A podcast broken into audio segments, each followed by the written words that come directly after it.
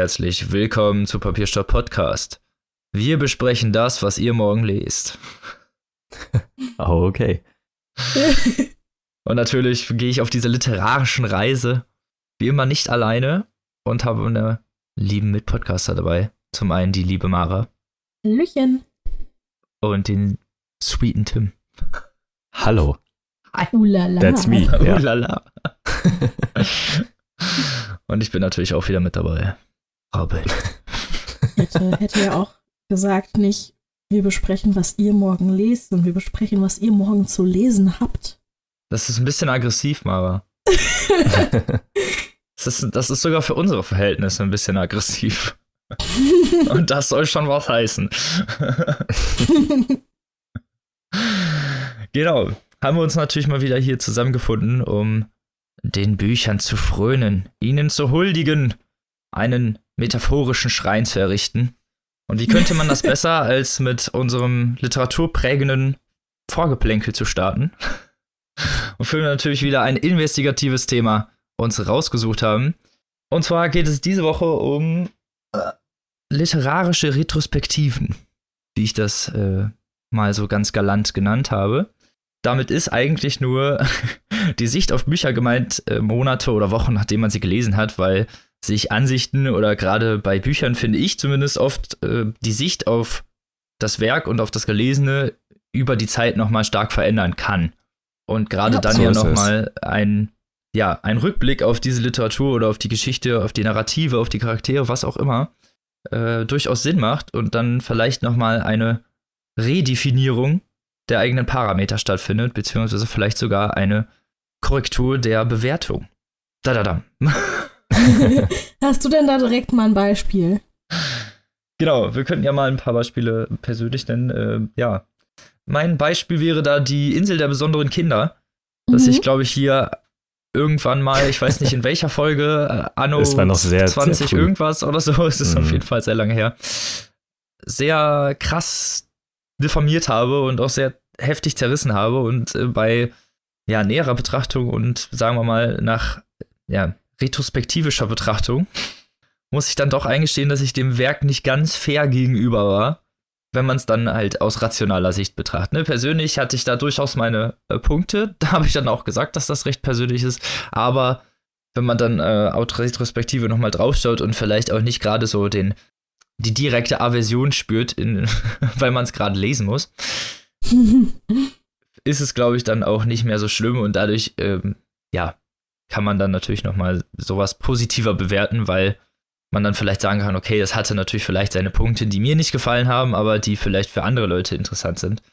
Habt ihr denn Beispiele, wo euch das äh, aufgefallen ist oder wo vielleicht eine spätere Sicht darauf die Ansicht auf das Buch verändert hat? Ich habe das nicht so konkret, mehr so eine allgemeine Feststellung gemacht, dass gerade Bücher, die man gelesen hat, als man noch ein bisschen jünger war, also jetzt nicht unbedingt Kind, aber sag ich mal halt ein, halt schon eher noch so Teenie oder jüngerer Erwachsener noch, ähm, die Interessen waren ja auch einfach ganz anders. Das heißt, man kann damals ein Buch gelesen haben, was man zu dem Zeitpunkt total toll fand.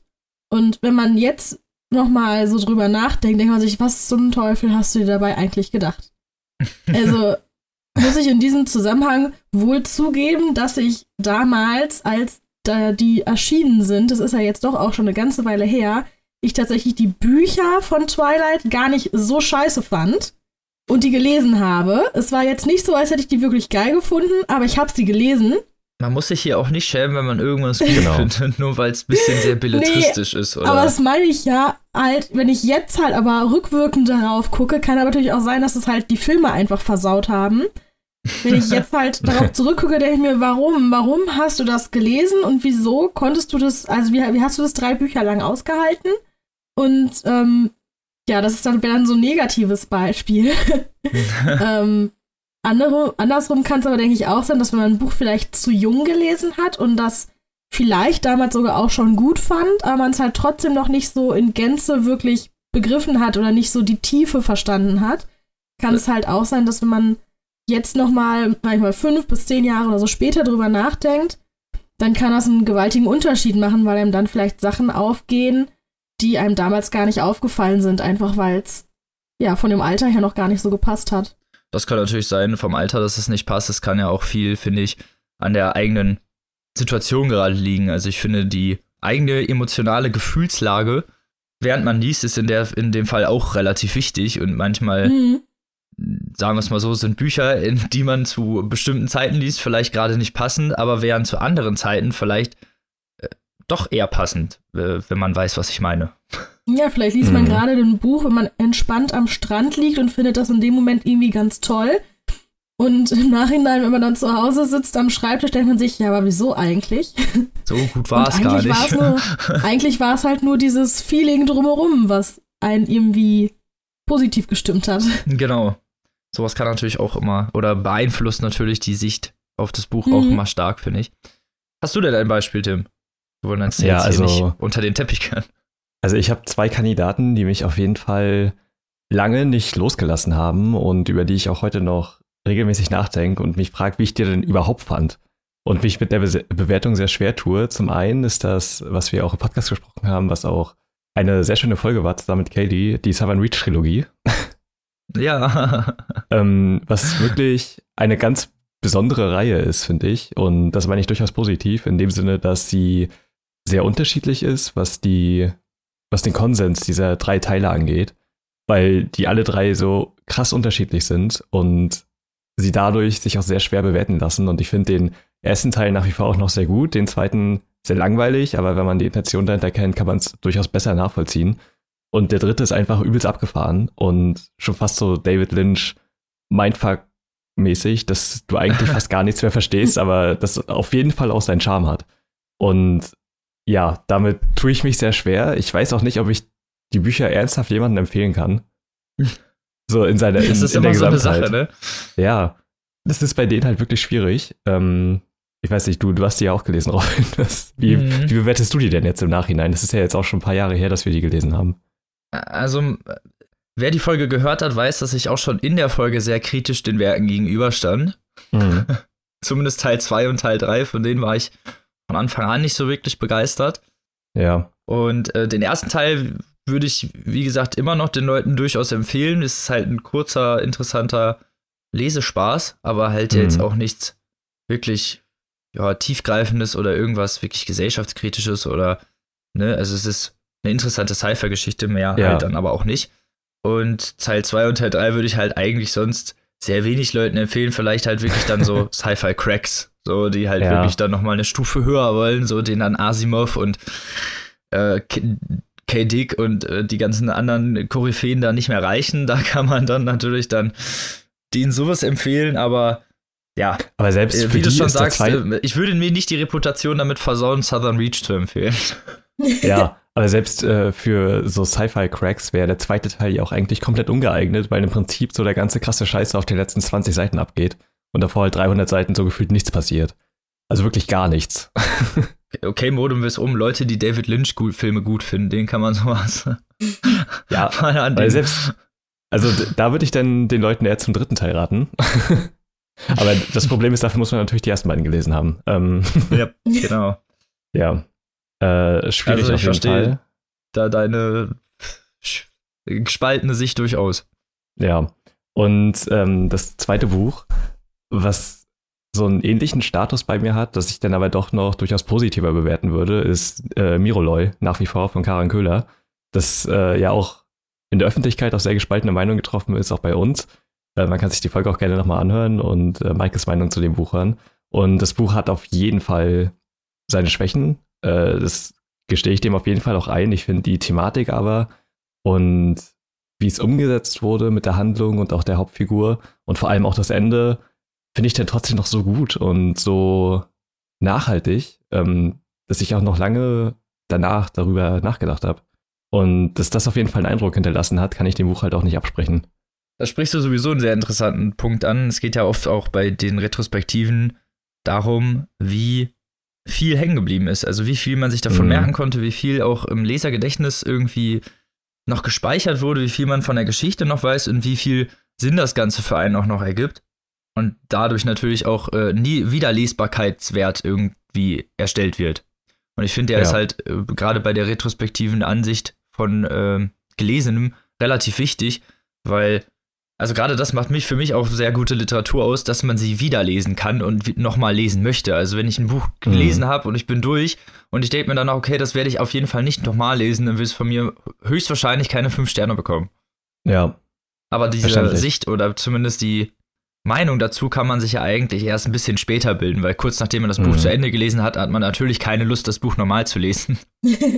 ja. Ich meine, äh, da gibt es vielleicht einige Cracks, die sind da so, aber ich glaube, der Otto, Otto Normalverbraucher ha- handelt, handelt das so nicht. Da finde ich es dann gut, wenn man mal hinterher einfach nochmal auf die Geschichte zurückblickt und sich dann einfach überlegt, ob man das Ganze nochmal lesen kann und sich dadurch, finde ich, nochmal so ein bisschen der finale Wert des Werks auch äh, festigt. Mhm. Miroloy ist da halt auch so ein Kandidat für mich, wenn ich mir das vorstellen würde, dass ich das in der Uni lesen müsste oder in der Schule und da halt einzelne Thematiken sich rauszupicken, dass selbst wenn mir das Buch nicht gefallen würde, das Buch halt so viel bietet und so viele Anknüpfpunkte, dass du da auf jeden Fall viel zu schreiben kannst. Und ein anderer Kandidat, der äh, bei dem es so war, dass ich das Buch gelesen habe, es schlecht fand und je mehr ich darüber nachgedacht habe, es immer schlechter fand, äh, ist Neujahr von Juli C. und es tut mir sehr leid.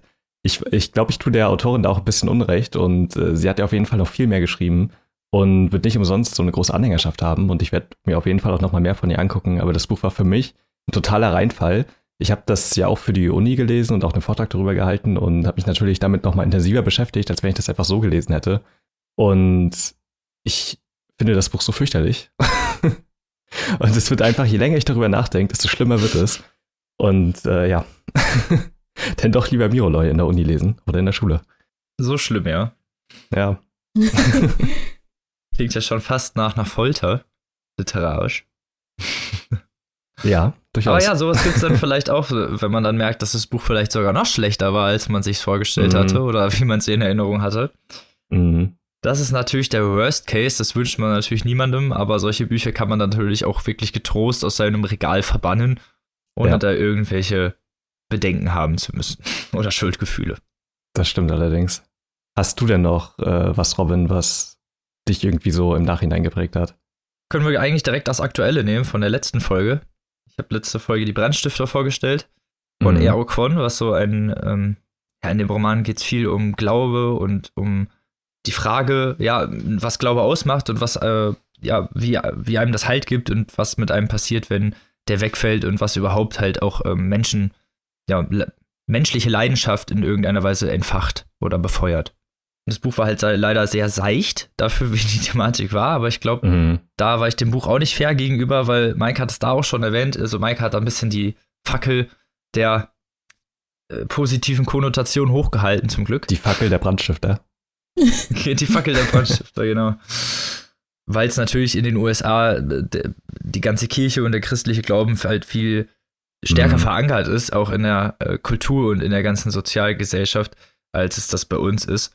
Ja, und der auch viel Und- fundamentalistischer. Also würde ich das mal so Äh, vollkommen, vollkommen. behaupten. Und das ist so ein bisschen was, was natürlich als Außenstehender schwer nachzuvollziehen ist und jemand, der so ungefähr der atheistischste Mensch, für, sagen wir es so, für Atheisten ist das halt auch einfach schwierig nachzuvollziehen. Und, äh, aber ich, wie gesagt, ich hab, war ein bisschen unfair dem Buch, glaube ich, gegenüber. Das ist halt manchmal so, dass man im, Hin im Nachhinein sich denkt, okay, wenn man dann aus dem Buch raus ist und man liest es halt gerade nicht mehr, dann muss man es auch nicht so Mhm. doll hassen. ja, das stimmt durchaus. Ja, weil, weil man es gerade liest und man steckt da drin und man muss sich da durchquälen, sagen wir es mal so, dass da natürlich ein bisschen größere negative äh, Gefühle entstehen können. Ist ja durchaus äh, verständlich, aber Mhm. Da muss man natürlich irgendwie immer ein bisschen gucken, dass man da runterfährt. aber ist Ja. auch manchmal schwierig. Wie gesagt, äh, Literatur ist ja auch Leidenschaft. Und da muss man brennen. Das stimmt, ja. Also generell kann man festhalten, nochmal retrospektiv auf die Literatur, die man gelesen hat, zu schauen, ist immer eine ganz gute Sache. Ja. Findet ihr auch, oder? Ja, klar, Ja, es kann sich halt zum Guten, aber auch zum Negativen dann noch was verändern an der Meinung. Richtig. Man wünscht sich natürlich immer zum Positiven, aber Ja. naja. Ja, es ist halt mit Büchern manchmal wie mit einem guten Wein. Der muss halt erst ein bisschen lüften oder so, wie man das nennt. De- dekantieren. Genau. Und da muss man nach einer Zeit dann nochmal daran treten und das nochmal neu bewerten. Vollkommen richtig. Und vielleicht entwickelt sich erst die volle Fulminanz der Tannine. Ja, jetzt hau ich hier voll die Weinbegriffe raus. Ich, ich glaube, besser ist, die Buchstabensuppe muss manchmal halt einfach noch ein bisschen durchziehen. Und am nächsten Tag schmeckt sie halt dann noch besser. Wunderschön. Ein sehr guter Abschluss zu einem sehr schönen Vorgeplänkelthema. Ja. Hier bitte Übergang einfügen. Kurze Ruhepause für Übergang. Kurze, kurze Ruhepause für beliebigen Übergang. So, und mit diesem tollen Übergang kommen wir jetzt zum ersten Buch dieser Folge, das ich dieses Mal vorstellen darf. Yay. Hat es den tollen Titel Der Gesang der Flusskrebse und ist geschrieben von Delia Owens. Ich denke, dem einen oder anderen Hörer wird dieses Buch vielleicht schon bekannt vorkommen, denn es hat ziemlich viele Preise abgeräumt, unter anderem, glaube ich, auch den Preis der deutschen Buchhändler. Ich kenne mich mit den Preisen, die heißen dann immer alle ein bisschen anders. Falls der nicht ganz so heißt, verprügelt mich bitte nicht, aber so in der Art ungefähr. Und ist auch fast, oder ist seit längerer Zeit auf der Spiegel-Bestsellerliste. Und das für ein Buch, das Mitte 2019 rausgekommen ist, das ist natürlich schon mal eine Nummer. Aber kommen wir natürlich mal zum Buch. Ja. Delia Owens ist bisher ja, im literarischen Bereich sehr unbekannt. Und dieses Werk bildet ihr Debütroman. Äh, umso beeindruckender macht es die Thematik, zu der ich natürlich gleich noch komme. Delia Owens ist 1949 geboren und in Georgia aufgewachsen und war Zeit ihres Lebens 20, über 20 Jahre lang Zoologin und ist durch verschiedene afrikanische Länder gereist, ja, um Tiere zu studieren, was man als Zoologin halt so macht. Das, der ganze Roman ist sehr stark promoviert worden durch Reese Witherspoon. Wir hatten das letzte Folge schon, äh, Werke, die von Prominenten äh, protegiert werden, nennen wir es mal so. Und hatten uns da schon kurz darüber unterhalten, ob das immer so eine Sache ist, ob das gut ist oder keine Ahnung. Also in, äh, ich kann in diesem Fall nur sagen, Reese Witherspoon hat da auf jeden Fall nicht falsch gelegen. und dann ist es eigentlich eine schöne Sache, dass äh, dann solche Werke doch ein bisschen mehr öffentliches Interesse erreichen und von mehr Leuten gelesen wird. Mhm. Aber kommen wir doch mal zum Inhalt dieses äh, lyrischen und tollen Werks. Es spielt 1952 am Rande von North Carolina in einem Marschgebiet, in einem Sumpfland, könnte man es nennen. Die nächste Stadt in der Nähe ist Barclay Cove, ein kleines verschlafenes ja, Dörfchen. Und unsere Protagonistin ist Kia. Zu Beginn der Geschichte sechs Jahre alt, lebt mit ihrem Vater, äh, ihren fünf Geschwistern und der Mutter in einem baufälligen Haus in der Marsch, was eigentlich früher mal als Fischerhütte gedient hat. Alle schlafen halt auf Matratzen, haben kaum eigene Klamotten, also sehr ärmliche Verhältnisse. Der Vater trinkt, ist unglaublich gewalttätig und schlägt seine Kinder bei jeder Gelegenheit. Also generell einfach schon mal eine sehr düstere Ausgangslage. Direkt zu Anfang der Geschichte verschwindet Kias Mutter. Ihr einziger Lichtblick ihres Lebens sozusagen, der einzige, der sie irgendwie mal beschützt hat vor ihrem Vater und der ihr irgendwie sowas wie Liebe oder Wärme hat zukommen, zuteil werden lassen, verschwindet einfach auf Nimmerwiedersehen, ohne sich zu verabschieden. Und kurz danach verschwinden auch nach und nach alle anderen Geschwister aus ihrem Leben, weil sie, ja, wie man vielleicht verstehen kann, keine Lust haben, mit deren gewalttätigen Vater unter einem Dach zu hausen. Ja. Was natürlich nicht so nett ist, ist, dass keiner Kia mitnimmt und sie hinterher alleine mit ihrem Vater in dieser Fischerhütte hausen muss. Und da der sich halt überhaupt nicht um Kochen, Essen oder sonst irgendwas kümmert, heißt, dass Kia sich mit sechs Jahren bereits selbst versorgen muss. Die beiden schließen ein Arrangement. Er bekommt nämlich, er ist ähm, Verletzter, äh, Versehrter aus dem Zweiten Weltkrieg und bekommt so einen versehrten Scheck, also äh, so einen kriegsverletzten Rentencheck. Ich weiß nicht genau, Mhm. wie man das nennt. Mhm. Äh, und gibt ihr wöchentlich immer was von dem Geld ab, damit sie davon einkaufen kann und das Haus in Schuss hält. Aber dass das nicht gerade so kindgerecht ist und das für so ein sechsjähriges Mädchen natürlich auch sehr stark, ja, am Leben zerrt und auch überhaupt an den ganzen emotionalen äh, Abgründen, die sich dabei auftun, wenn man natürlich von der Mutter verlassen wird, keine Liebe mehr hat, nur noch ein trunksüchtiger Vater zu Hause ist, der nicht mit einem redet und man ab, sich, ab sofort sich selbst versorgen muss, ist natürlich ein schweres Leben. Trotz dieser Ausgangslage schlägt sich Kia wirklich wacker und versucht alles Mögliche, um irgendwie ihre Lebensumstände zu halten, beziehungsweise irgendwie zu verbessern. Und schafft es sogar, äh, über die Zeit kochen zu lernen und sich mit ihrem Paar immer mehr anzufreunden. Äh, die beiden gehen sogar irgendwann zusammen angeln. Er hört weniger, äh, er, er trinkt weniger und insgesamt verbessert sich die Beziehung der beiden, bis eines Tages ein Brief der Mutter das Haus erreicht und der Vater wieder völlig in seiner Trunkenheit verschwindet. Hm. Kurz darauf lässt er sie dann komplett allein und verschwindet auch. Und da, ab diesem Zeitpunkt bekommt sie natürlich kein Geld mehr von ihrem Papa. Kia ist zu der Zeit auch schon sieben oder acht. Also die Geschichte schreitet immer so ein bisschen voran. Es geht immer, es sind immer einzelne Szenen sozusagen, die dann so ein bisschen das Jahr oder ihr, ihre Lebensumstände in dieser Zeit beschreiben und springt dann immer zum nächsten markanten Punkt, der eigentlich immer einen neuen Bruch bezeichnet. Und wie gesagt, als sie acht ist, ist dann ihr Vater auch komplett weg und keiner kümmert sich mehr um sie. Um sich irgendwie überhaupt über Wasser zu halten, fängt sie an, Muscheln zu sammeln und zu verkaufen. Das ist nämlich das Einzige, was ihr Paar zurückgelassen hat, ist das Boot, womit er immer durch die Marsch fährt und womit man sich auch am leichtesten dort vor, äh, fortbewegen kann. Und das jetzt auch so ihr einziges Mittel ist, um überhaupt noch ja, an äh, Essen als auch an Arbeit zu kommen. Sie sammelt dann, wie ich schon erzählt habe, Muscheln und verkauft die an Jumper, einen alten Schwarzen, der ein, ein Geschäft äh, an der Marsch betreibt und der auch relativ schnell merkt, dass ihre ganze Familie verschwunden ist und sich dann ihrer annimmt. Also er ist so, entwickelt so ein bisschen väterliche Gefühle für sie und auch seine Frau Mabel haben extremes Mitleid mit ihr, weil sie halt jetzt ja alleingelassen von ihrer Familie alles alleine regeln muss und gehen in ihrer Siedlung rum und sammeln Spenden, um Kia ein paar Klamotten zu schenken und ein bisschen was zu essen, damit sie nicht die ganze Zeit hungern muss und sich nicht total abrackern muss, nur um das Nötigste zum Essen und zum Leben zu bekommen. Ja. Eines Tages lernt sie bei einem Ausflug den jungen Tate kennen, der früher ein Spielkumpane und Freund ihres Bruders war und mit dem sie sich dann über die Zeit relativ schnell anfreundet, denn Kia hat natürlich keine Zeit für die Schule. Irgendwann kam die Schulebehörde und wollte sie in die Schule stecken. Sie war da genau einen Tag und ist danach nie wieder aufgetaucht und versucht auch diesen Behörden immer zu entwischen, weil sie muss ja auch zusehen, dass sie sich selbst versorgt. Also sie hat ja auch gar keine Zeit, irgendwie in die Schule zu gehen. Und hat auch Angst vor den Behörden, dass sie dann halt weggebracht und in irgendeine Pflegefamilie gesteckt wird. Ja, klar. Und kann aufgrund dessen weder lesen, noch rechnen, noch schreiben, noch sonst irgendwas. Ist aber durchaus interessiert und aufgeweckt und schlau. Und Tate der Junge überlegt sich dann, dass er ihr Lesen beibringen könnte und über den Zeitraum eines Sommers bringt er ihr Lesen bei. Sie ist auch schon ein bisschen älter, zehn oder elf. Und um es ganz kurz zu machen, weil hier entwickelt sich dann natürlich eine Liebesgeschichte, wie man sich das vielleicht denken kann, die dann leider mit einem jähen Ende bricht, denn Tate geht auf die Universität und möchte Biologie studieren und lässt Kia im Der Marsch zurück. Ja, toll.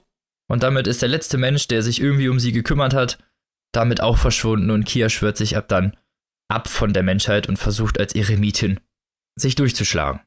Das ist der eine Teil der Geschichte.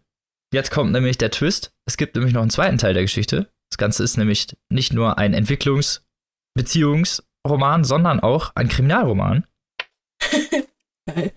Denn immer wieder werden Kapitel eingestreut, die 1969 spielen, also etwa 17 Jahre nach Beginn der Erzählung. Aber da das, wie gesagt, ja ein Entwicklungsroman ist und Kia mit der Zeit auch äh, immer erwachsen wird, man erlebt halt das Leben von Kia, ist die Zahl 1969 irgendwann ab Mitte des Buches auch erreicht und die Ereignisse fließen zusammen. Aber um mal darauf zu kommen, was der zweite der, Gesch der Geschichte ist, es spielt 1969 und der Sohn von bekannten Ladenbesitzer in Barclay Cove, die ein ja, Autoteil äh, und generell so Zubehörladen betreiben, äh, wird tot in der Marsch gefunden in der Nähe eines Feuerwehrturms. Das ist schon mal recht ungewöhnlich, weil der ist Quarterback und sowieso relativ groß gewachsen und dass ihn jemand darunter geschubst hätte oder so, irgendwie sowas in der Richtung. Schwierig. Er wird irgendwo in, mitten in dieser Marsch gefunden. Es werden keine Spuren sonstige gefunden, keine Fußabdrücke, keine Fingerabdrücke, kein gar nichts. Das heißt, es sieht danach aus, als wäre er selber darauf geklettert und dort runtergefallen. Die beiden Polizisten, äh, Ed und Joe, sind sich dessen nicht ganz sicher und vermuten von Anfang an Fremdeinwirkung und nach mehrerer Recherche stellt sich heraus, dass äh, eine bestimmte Muschelkette fehlt und rosa Fasern an dem Toten kleben. Sehr seltsam. Ja, sehr mysteriös und wie sich über den Zeitlauf äh, der Geschichte noch herausstellt, und das ist kein Spoiler an dieser äh, Stelle, ist, dass der tote Chase Andrews was mit dem sogenannten Marschmädchen hatte, die dann relativ schnell ins Visier der Ermittler gerät. Bam, bam, bam. Und wie das Ganze noch so zusammenführt, was Kia wirklich damit zu tun hat und wie das Ganze ausgeht, das müsst ihr dann selbst lesen. Frech, ne? Das klingt auf jeden Fall sehr interessant, vor allem, ja, weiß nicht, es klang am Anfang halt nach einer ganz anderen Geschichte und ja. Es ist generell ein sehr interessanter Mischmasch. Da hast du schon vollkommen recht. Man denkt immer, man weiß, wohin die Geschichte driftet, aber man weiß es nie so wirklich. Es ist größtenteils ein Entwicklungsroman. Es geht halt vor allem um Kia und ihre Entwicklung äh, in der Marsch, wo sie ja auch alleine ist und mit dieser Einsamkeit zurechtkommen muss.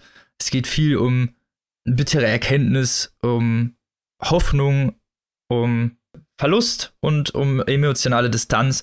Also viele wirklich wichtige Themen, die dann auch in dem Roman verarbeitet werden. Äh, das Ganze ist, um jetzt mal wirklich auch auf diesen Kern dieser wirklich tollen Erzählung zu kommen und warum ich dieses Buch so unglaublich liebe, ist die unglaublich ungestüme, naturelle Sprachgewalt, die Delia Owens hier in diesen Roman einfließen lässt. In fast schon lyrisch gemäldeartiger Form lässt sie die Sprache und die Natur vom geistigen Auge entstehen, mit einer Liebe zum Detail, das ist unfassbar. Wirklich, mit Staunen habe ich da teilweise vorgesessen und dieses Epos, könnte man es fast nennen, auf mich wirken lassen, dieser Naturgewalten. Und sie schafft es auch wirklich, die Liebe die, zu dieser Marsch, die Kia empfindet, dem Leser nahe zu bringen. Ich hätte niemals gedacht, dass ich mich für Sumpfgebiete interessieren würde, aber Das wäre auch ein schönes Zitat für, für den Buchrücken. ich hätte nie gedacht, dass ich mich mal für Sumpfgebiete interessiere. Aber es ist ja, passiert. Ist so. Aber es ist passiert. Und ich bin froh drüber. So.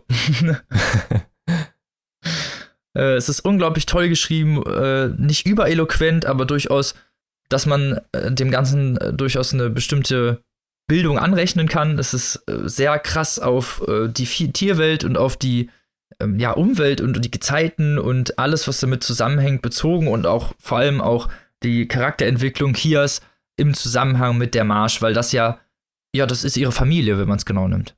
Mhm. Weil sie das Einzige ist, dass, dass sie auch nie verlässt. Ne? Alle anderen verlassen sie und verletzen sie und lassen sie immer zurück.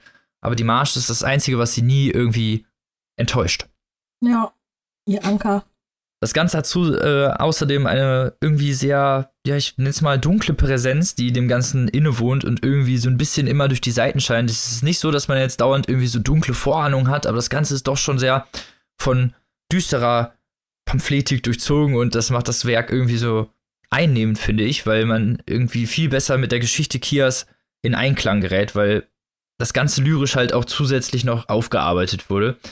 Kia zum anderen ist äh, emotional, äh, die, die, Aspekte sind unglaublich toll im Buch vereint worden. Ich habe selten einen Charakter gesehen, der so liebevoll und so realistisch und organisch dargestellt wurde und trotz, nennen wir es mal, einiger narrativer Augenwischereien wirkt es zu keinem Zeitpunkt so, als würde sie, äh, als wäre sie falsch oder dargestellt oder sonst irgendwas. Also die Liebe zum Charakter ist unglaublich stark und die ist auch so präsent, dass man sie als Leser eigentlich innerhalb der ersten 20 Seiten verinnerlicht.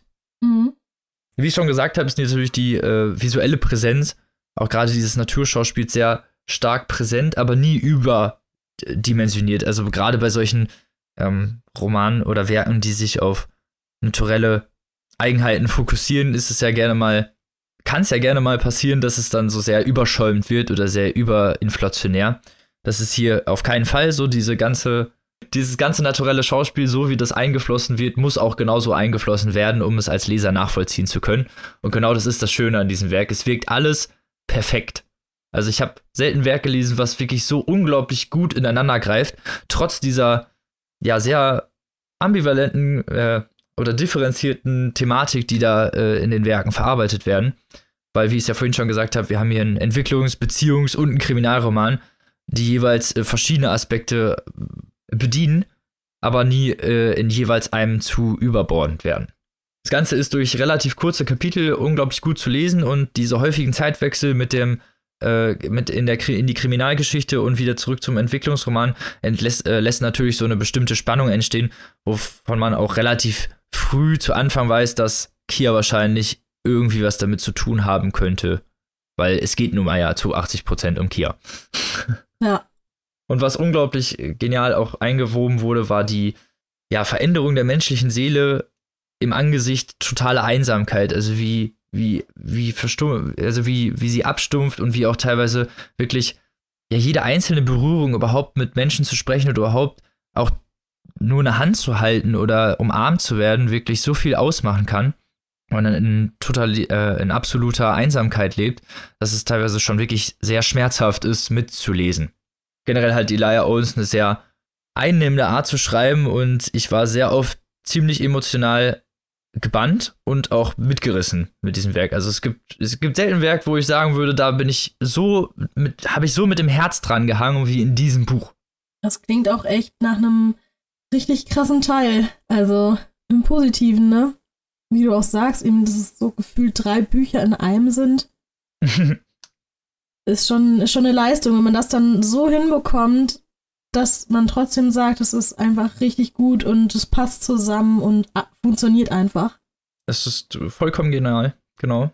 Gerade für einen Debütroman so unglaublich gut seine narrativen und poetischen und tollen Naturgemälde äh, in einem zu vereinen und das alles äh, stimmig auch noch wirken zu lassen, ist sowieso schon schwierig und dann gerade für jemanden, der noch nie einen Roman geschrieben hat, äh, unglaublich beeindruckend und dann in dieser Art und Weise wirklich nur zu empfehlen. Ich hätte auch nie gedacht, dass es mal ein Buch gibt, bei dem du so sehr über diese Naturbeschreibung schwärmen würdest. ja, normalerweise bin ich da auch überhaupt nicht für und auch dieses, nee. äh, normalerweise, wenn ein Beziehungsroman kommt, dann bin ich ja schon sofort raus eigentlich. Mhm. Ähm, aber auch in diesem Fall, diese Liebesgeschichte, die sich da entfaltet, ist auch für Leute geeignet, die normalerweise sowas eher ungern lesen. Also selbst meine kalte, schwarze Seele wurde davon berührt und das äh, soll was heißen. Was ich zuletzt noch erwähnen möchte, für die, die bei Literatur ja immer so ein bisschen mehr suchen oder so ein bisschen mehr Fulminanz oder auch ein bisschen mehr Eloquenz brauchen, ist die Thematik, die da auf doch durchaus primäre Art eingeflossen lassen wird. Themen wie Ablehnung, Apartheid und auch Vorurteile vor allem in so einer geschlossenen Gesellschaft, weil ich wie gesagt habe, Barclay Cove ist ein recht kleines Dorf und später in dem Kriminalfall wird es noch viel um Vorurteile und Unterdrückung gehen und auch Jumper, in denen sie ja ihre Muscheln verkauft, lebt in einem Dorf, in dem nur Schwarze wohnen, also es gibt Apartheid, auch generell in vielen Gebäuden, nur bestimmte Plätze für Schwarze und sowas. Also es sind sehr viele, sehr viele düstere Thematiken, die hier Einklang finden und die unglaublich gut und einfühlsam umgesetzt wurden mehr, ich glaube, mehr Liebe kann ich in diesem Buch auch gar nicht mehr reinstecken. Möchte ich auch, glaube ich, gar nicht. Ich möchte, dass ihr dieses Buch lest, falls ihr das nämlich noch nicht getan habt. Es hat nämlich 460 Seiten und das Ganze kann man für 22 Euro im Hardcover bzw. 16,99 Euro als E-Book erwerben. Erschienen ist das Ganze bei Hansa Blau und ich habe das als Rezensionsexemplar bekommen, wofür ich mich natürlich hier ganz herzlich bedanken würde. Denn das ist direkt aufgestiegen zum Favoriten des bisherigen Jahres. Ich weiß, es ist noch nicht so lang, aber Vielleicht bleibst da ja. Und wie gesagt, ich kann es nur empfehlen. Es ist äh, abseitig auch von, ob man jetzt diese Naturschauspiele mag oder nicht. Ich bin auch jetzt, wie gesagt, nicht der Naturfreak. Und dieser Roman schafft es einen einfach von Anfang an mit in seine Geschichte zu reißen. Und das habe ich selten so unglaublich eindringlich, visuell anmutend und einfach so schön erlebt. Und das möchte ich euch natürlich nicht vorenthalten und deswegen kann ich euch das nur brennend empfehlen. Klingt richtig gut. Jetzt habe ich auch, glaube ich, genug gelabert. Und so viel von meiner Schwärmerei zu diesem äh, tollen Werk. Kommen wir zum nächsten Werk und gucken mal, ob Tim denn von seinem auch so schwärmen kann. Ja, und zwar habe ich mitgebracht das Debütbuch von Thomas Blum, Wofür wir uns schämen. Und es ist nicht nur das erste Buch von Thomas Blum, sondern auch das erste Buch, was wir vom Lies mich Verlag in diesem Podcast besprechen. Und ich will noch mal kurz ein, zwei Worte zu dem Lies mich Verlag verlieren, denn das ist ein kleiner Verlag aus Leipzig, den es seit fünf Jahren gibt und die pro Jahr ungefähr, also die bisher pro Jahr ein Buch rausgebracht haben. Das heißt, sie haben fünf Bücher, wofür wir uns stehen, ist das aktuellste, damit das fünfte Buch. Und ich glaube, so deren bekanntestes Buch äh, dürfte Chronos Cube sein. Der erste Teil von Tekla Krauseneck, die jetzt auch den Sprung zum Oettinger Verlag geschafft hat und äh, da ja auch den zweiten Teil von Chronos Cube veröffentlicht hat und da auch der dritte und vierte Teil erscheinen wird. Ein kleines unabhängiges Team also, die sich so sehr spezialisiert haben auf spezielle Literatur, den man auf jeden Fall anmerkt, dass da das Herz am richtigen Fleck ist bei allem, was sie veröffentlichen, wo sie auch immer hundertprozentig hinterstehen. Und genau, Thomas Blum hat davor ungefähr 20 Jahre als Ghostwriter gearbeitet und ein Stück von ihm wurde in Berlin aufgeführt, was er geschrieben hat vor ein paar Jahren und jetzt ist das eben sein Debütroman. Man kann schon mal direkt zu Beginn anmerken, dass man sehr krass merkt, dass er schon sehr viel geschrieben hat in seinem Leben, weil ich glaube, so eine stilistische Leistung nicht mal eben so aus dem Handgelenk geschüttelt werden kann. Aber kommen wir erstmal zur Handlung. Der Protagonist des Buches ist ein Mensch Ende der 30er, Anfang, also Ende 30, Anfang 40, glaube ich ungefähr. Mhm. Und arbeitet in einer Werbeagentur als Projektleiter. Und man merkt, dass er die Rolle in seinem Leben irgendwie nicht mehr so doll mag, auch nicht seinen Job. Und er hat generell sehr viele Probleme sein, mit seiner Vergangenheit. Und äh, genau, er trifft dann in dieser Firma eine Frau, die dort neu angefangen hat, die die Tochter des Chefs ist, wo schon alle mit den Augen gerollt haben, äh, dass sie ja nur da ist, weil der Chef das halt so will und sie ja sonst nicht so viel kann, so ungefähr. Aber er lernt sie eben kennen und merkt, dass er sie schon mal kennengelernt hat. Und er kann sich aber nicht genau erinnern, wo, wie und wann. Also scheint es irgendwas in seinem Unterbewusstsein zu geben, was er vielleicht verdrängt hat und was denn so nach und nach hochkommt. Und ähm, parallel zu dieser Handlung, wie sich das mit dieser Frau entwickelt, auch mit seiner Rolle in der Firma und in der Gesellschaft, ähm, gibt es ganz oft Rückblenden zu seiner Kindheit Zwei Ereignisse in seinem Leben spielen dabei eine wichtige Rolle, die ihn sehr geprägt haben und ihn im Endeffekt auch zu dem gemacht haben, was er dann letztendlich ist. Und zum einen ist das einmal, dass auf dem Schulhof aus Versehen ein Klassenkamerad von ihm umgekommen ist, quasi. Ähm, durch einen tragischen Unfall. Kurze, und, kurze ja. Frage, wie kann man denn aus Versehen umkommen? Ja, das wirst du erfahren. ja, ähm, das jetzt bin ich, jetzt, gespannt. Das will ich jetzt nicht verraten. äh, oh. Junge, du Assi. ich bin enttäuscht. Freundschaft vorbei. Ja, genau. Das will ich jetzt jedenfalls nicht verraten, warum dieser äh, Mensch gestorben ist. Jedenfalls äh, es ist wichtig, dass er gestorben ist, weil das ein sehr traumatisches Ereignis für die gesamte Klasse und auch für die Schule war und das jedem, jeden im Endeffekt da beeinflusst hat. Und zum anderen ist es ein Autounfall gewesen, wo ein, wo der Vater eines Freundes von ihm bei umgekommen ist. Und die beiden Sachen wirken jetzt erstmal getrennt voneinander so seltsam dahingestellt und auch gibt es keine wirkliche, also man kann keine wirkliche Verbindung ziehen zu der Person, die er jetzt ist. Aber das Buch wird eben nach und nach so aufgearbeitet, dass diese beiden Ereignisse zu etwas führen, zu etwas, wo er auch noch Kind ist und mit seinem Vater, der Arzt ist, ähm, zu einem Besuch fährt, zu einer ärztlichen Untersuchung, wo sein Vater ihn mitnimmt. Und ähm, viel mehr, das, das hört sich halt alles sehr kryptisch an. Und das ist auch nicht einfach zusammenzufassen, äh, was, was dieses Buch denn nun handlungstechnisch ausmacht. Denn es ist stilistisch eben sehr krass mit der Psyche dieser Person und mit diesen verschiedenen Ebenen, mit den verschiedenen zeitlichen Ebenen verwoben. Also es ist teilweise so, dass innerhalb von einem Absatz eine Rückblende kommt und du es aber auch gar nicht wirklich merkst. Und du musst erstmal stilistisch wirklich durchsteigen, um zu verstehen, was jetzt in der Vergangenheit ist, was in der Gegenwart spielt und wie sich die beiden Sachen gegenseitig beeinflussen. Und ich finde das stilistisch wirklich hervorragend gelöst. Allerdings wirkt das Buch dadurch auch, und das meine ich jetzt gar nicht negativ, sondern vielleicht sogar eher positiv, äh, sehr verkopft und hm. kompliziert. Aber auf eine Art und Weise, die die Handlung meiner Meinung nach am Ende dann trotzdem noch sehr bereichert hat und auch die Figuren. Genau. Aber Mara, du hast es ja auch angefangen zu lesen. Wie ist denn ja. deine Sicht der Dinge? Also für mich hat das kompliziert und verkopft und so halt ein bisschen überwogen. Mhm. Ich fand auch die Art des Schreibens halt irgendwie halt anstrengend, weil es war ja die ganze Zeit, ich weiß gar nicht, wie man die Form nennt, dieses Geduze immer. Achso, ja, weißt das, du, das genau, das Buch ist ja aus, im Prinzip aus der zweiten Person geschrieben. Also es ist kein Ich-Erzähler, kein Er-Erzähler, sondern der Leser oder die Leserin wird die ganze Zeit quasi direkt angesprochen. Ja. So Also die durchgehende vierte Wandbrechung. Ja, genau. Aber teilweise dann auch die Erwartungshaltung wird dann teilweise halt auch wieder so gebrochen, dass äh, dann geschrieben wird, so, ich war denn da und da, nachdem die ganze Zeit so über 100 Seiten oder so dieses Du verwendet wurde. Und ähm, also diese ganzen stilistischen Brechungen sind halt so gezielt gesetzt, dass sie halt auch eine krasse Wirkung da haben, meiner Meinung nach. Aber das ist schon eine sehr ungewöhnliche Form, ein Buch zu schreiben und das ist auch sehr Ja. schwer zugänglich macht, finde ich auch. Ja, genau, das war für mich halt einfach das Problem. So kommt wahrscheinlich noch dazu, dass ich halt gerade einfach aus der Prüfungsphase komme und Mhm. nicht wirklich den Kopf frei hatte für sowas. Und ich habe halt wirklich es versucht und dachte nur so, oh, ich weiß nicht, der Titel klingt echt geil und ich glaube Ja. auch, was ich inhaltlich so äh, klappentextmäßig gesehen habe, könnte es auch echt was für mich sein. Aber ich habe mich so schwer damit getan und Mhm. es war einfach echt irgendwie zu viel für mich. Das ist vielleicht so ein Buch, was ich einfach später nochmal in die Hand nehmen muss.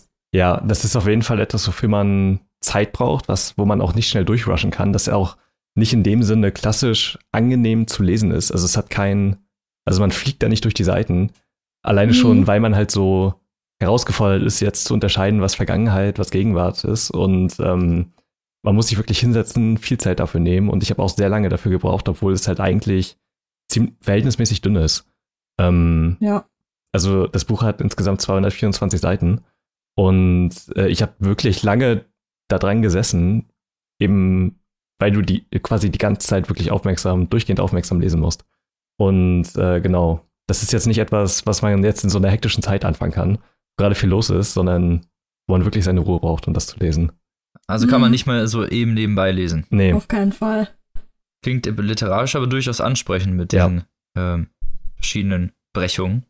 Mhm. Ist auf jeden Fall eine krasse Stilübung und äh, die halt aber auch sehr viel mit den Figuren und mit der Handlung schafft. Also es ist nicht einfach nur so eine stilistische Blenderei, so Style over Substance mäßig, sondern Hm. da entsteht halt was Neues durch. Und ich fand das echt beeindruckend zu lesen. Und äh, wie gesagt, wenn man die Zeit dafür hat und Lust auf eine herausfordernde Lektüre hat, dann ist das auf jeden Fall der richtige Stoff. Dem kann ich dann wohl zustimmen. Klingt auf jeden Fall interessant. Also einfach durch die verschobenen Perspektiven und diese Mhm. seltsamen literarischen Anmutungen, die da äh, stattfinden, ist es natürlich schon mal, wirkt es recht interessant, finde ich, Ja. für, aus, aus literarischer Sicht. Ja, es ist auch wirklich schwer zu beschreiben, was denn nun, also so die konkrete Handlung ist oder, also es, ich stelle es mir sehr schwer vor, das zu verkaufen. So in dem Sinne, was, was denn nun der Reiz von diesem Buch ist. Aber ich finde diese. Ich muss auch ehrlich sagen, als ich das Buch gesehen habe, Mhm. sah es ein bisschen für mich aus wie so ein Achtsamkeitsbuch. Also wenn mir nicht jemand gesagt hätte, was darin vorkommt oder dass es so, nichts mit ja. Achtsamkeit zu tun hat, hätte ich irgendwie, ich weiß nicht, auch nicht warum. Also es sieht Ja. jetzt äh, nicht unbedingt aus wie ein typisches, aber vielleicht ist es der Titel und dann Mhm. die Kombination zusammen. Also nicht, dass ich dem Marketing-Team von Lies mich Verlag jetzt hier irgendwie was äh, ankrallen möchte, so ist es nicht. Aber es, also sagen wir es mal so, ich habe auch schon Werke gesehen, die durchaus äh, aufsehenerregender waren.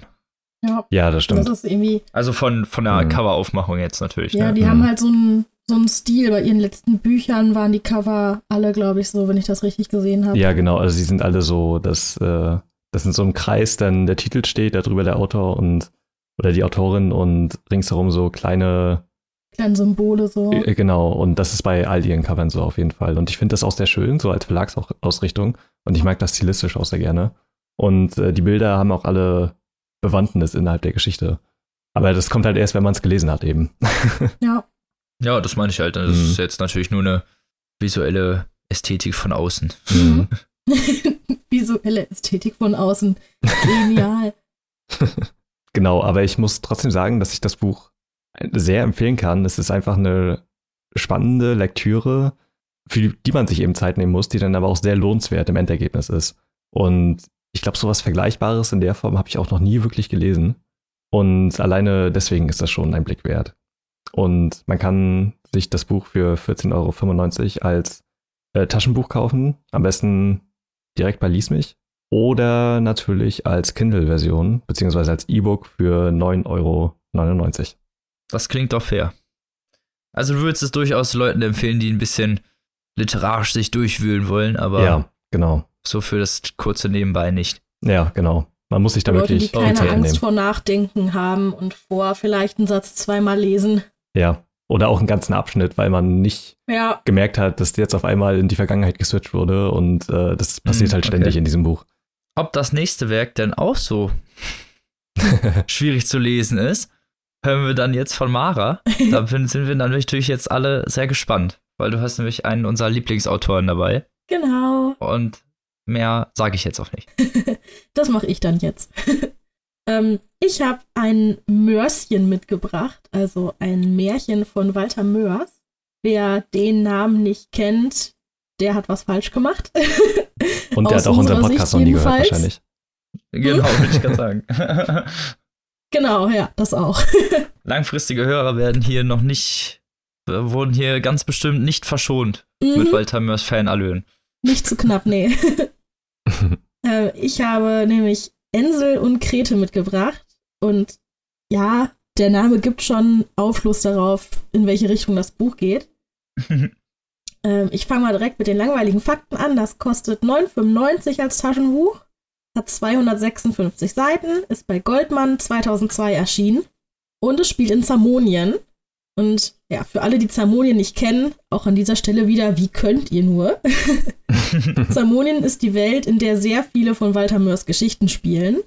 Das ist halt, ja, so eine, so eine Welt, ein Kontinent, ich weiß gar nicht genau, wie man es beschreiben soll, äh, die er sich erdacht hat und in, ja, wo an verschiedensten Stellen in dieser Welt Geschichten von ihm stattfinden. Zum Teil auch komplett quer durch die ganze Welt. Genau, die haben auch oft wiederum miteinander zu tun und Wenn genau, man so ein Figuren, paar- die wiederkehren und genau, wenn man so ein paar Werke gelesen überkreuzen. hat, dann werden einem so einige Charaktere ein bisschen öfter begegnen. Mhm.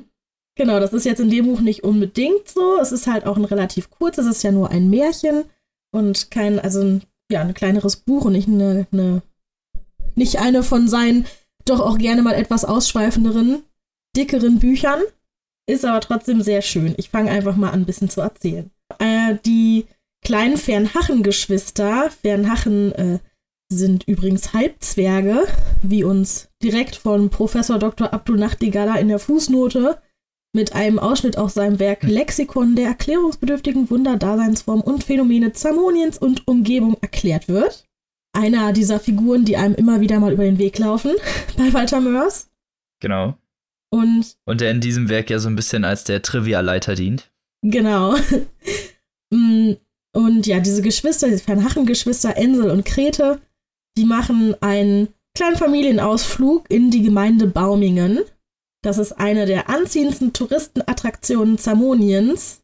Und ja, dort in einem Teil des großen Waldes, der dann, dieser Teil, der extra für die Urlauber aufbereitet wurde, wachsen auch allesamt natürliche und ähm, ja, vor allen Dingen auch übernatürliche Gewächse. Wie zum Beispiel ja, die gewöhnlichen Laub- und Nadelbäume, äh, aber auch Hutzenlärchen, florintische Rottannen, Zyklopeneichen und Druidenbirken, in denen dann wiederum auch die absonderlichsten kleinen Geschöpfe leben.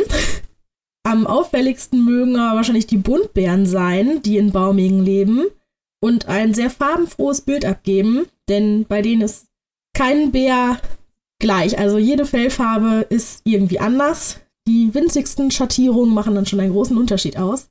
Und ja, Bauming besteht halt aus sehr vielen kleinen Siedlungen, die durch Wege verbunden sind, die auf keinen Fall verlassen werden dürfen, solange man kein Buntbär ist, weil das für Touristen viel zu gefährlich ist, weil man sich total schnell im großen Wald verlaufen kann.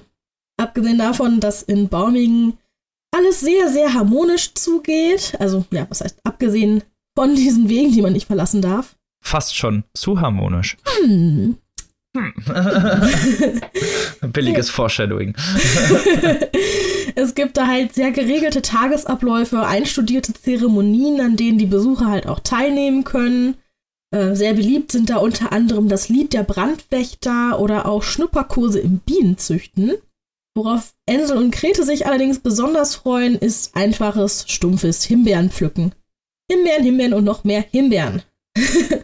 Auf der Suche nach möglichst vielen von, davon, um ihre kleinen Eimer voll zu bekommen, beschließen die beiden aber aus kindlichem Impuls heraus, die befestigten Wege zu verlassen und wollen eigentlich nur so weit in den Wald hineinlaufen, bis sie eine Eiche gefunden haben, von der Ensel denkt, dass es sich lohnt, da mal drauf zu klettern.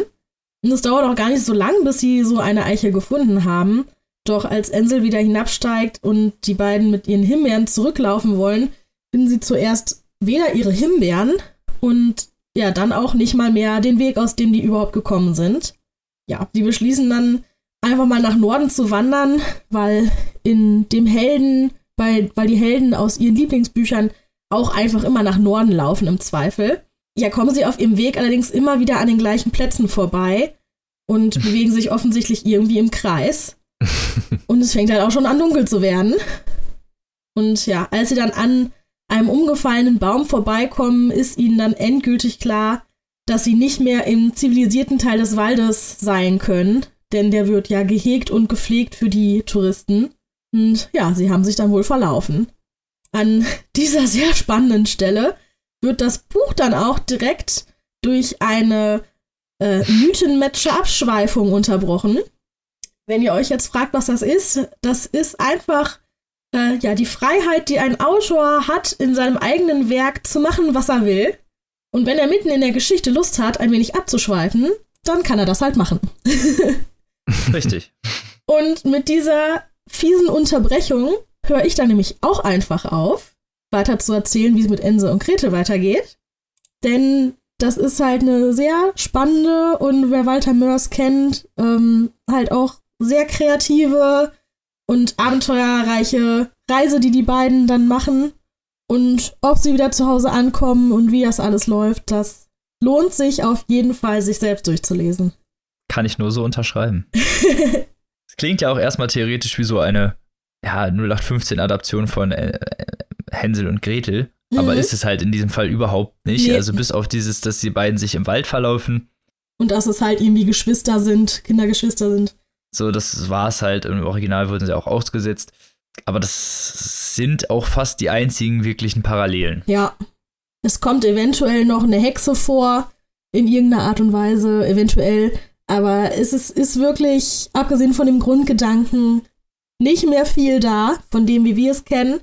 Und das definitiv auch, glaube ich, zum Besseren. Also es ist wirklich wieder richtig schön, fantastisch und viele neue Begriffe und Tiere und Pflanzen und was einem nicht alles begegnet. Es ist echt, es macht einfach Spaß.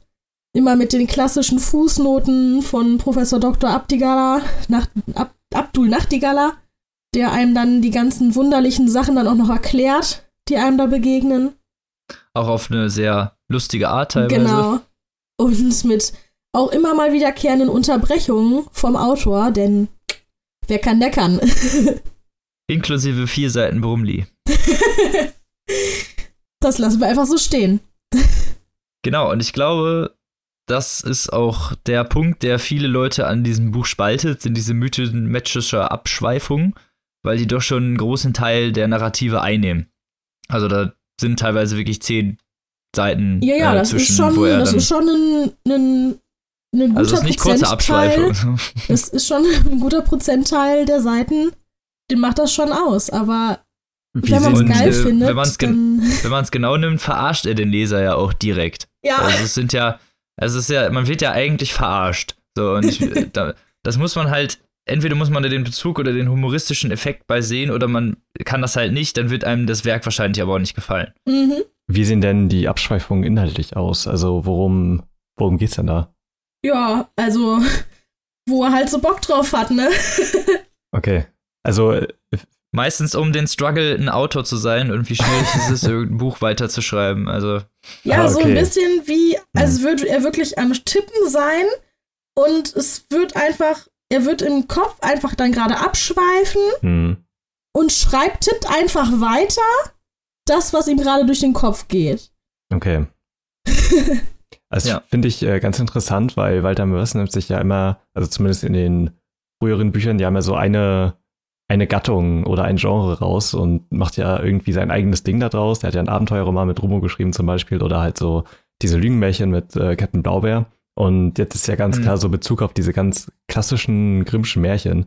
Und ich finde das sehr interessant aus so literaturwissenschaftlicher Sicht, weil die Märchen ja eigentlich Volkserzählungen sind und die Gebrüder Grimm ja auch die Märchen nicht, sich nicht ausgedacht haben, sondern sie einfach nur niedergeschrieben haben. Ähm, mhm. Und es ja eigentlich keinen klassischen Verfasser in dieser Form gibt. von Märchen. Jetzt haben wir ja aber die Situation in dem Buch, dass es ja einen Verfasser gibt, der sich auch immer wieder über seinen Struggle auslässt, äh, denn der Verfasser dieser Geschichte zu sein, was natürlich nochmal auf dieser Metaebene dann rauskommt, was wo Merce ja sowieso immer ist. Ja.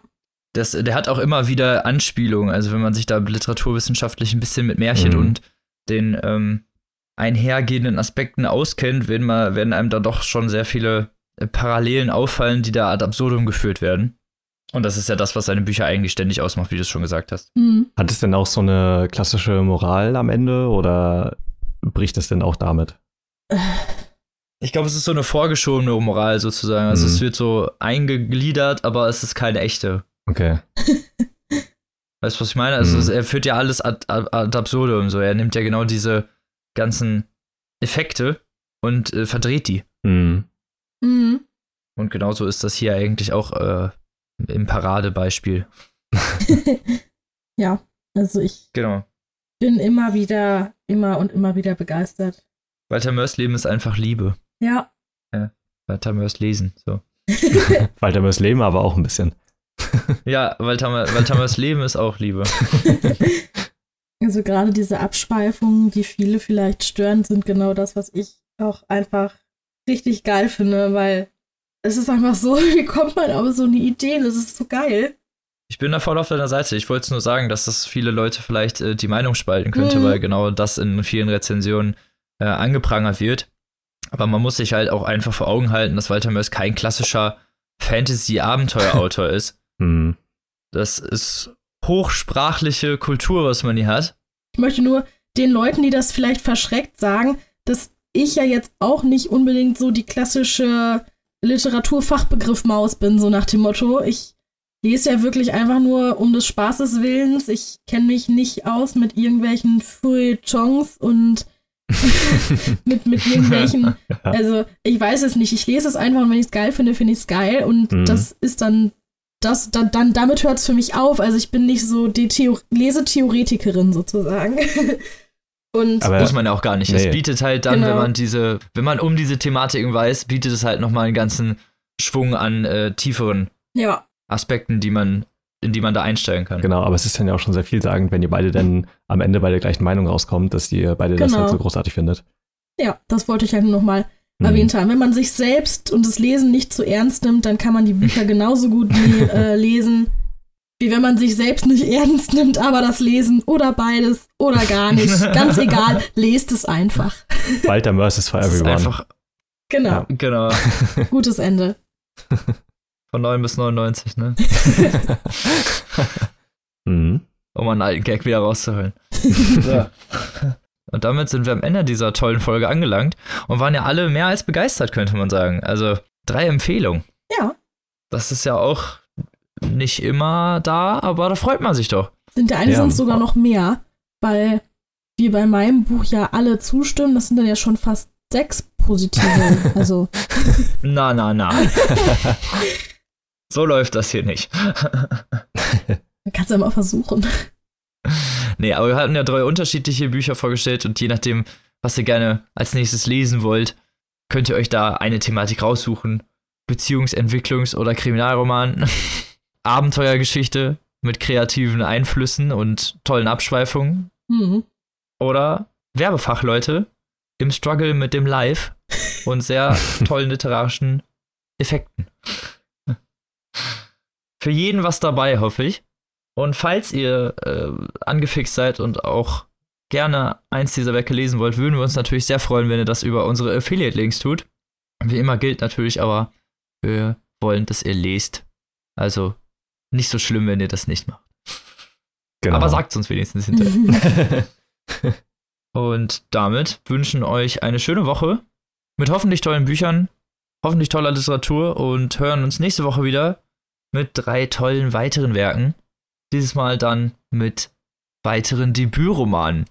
Sogar vielleicht von lokalen Autoren. Wer weiß, wer weiß. und bis nächste Woche. Lest was Gutes und tschüssi. Tschüss. Tschüss.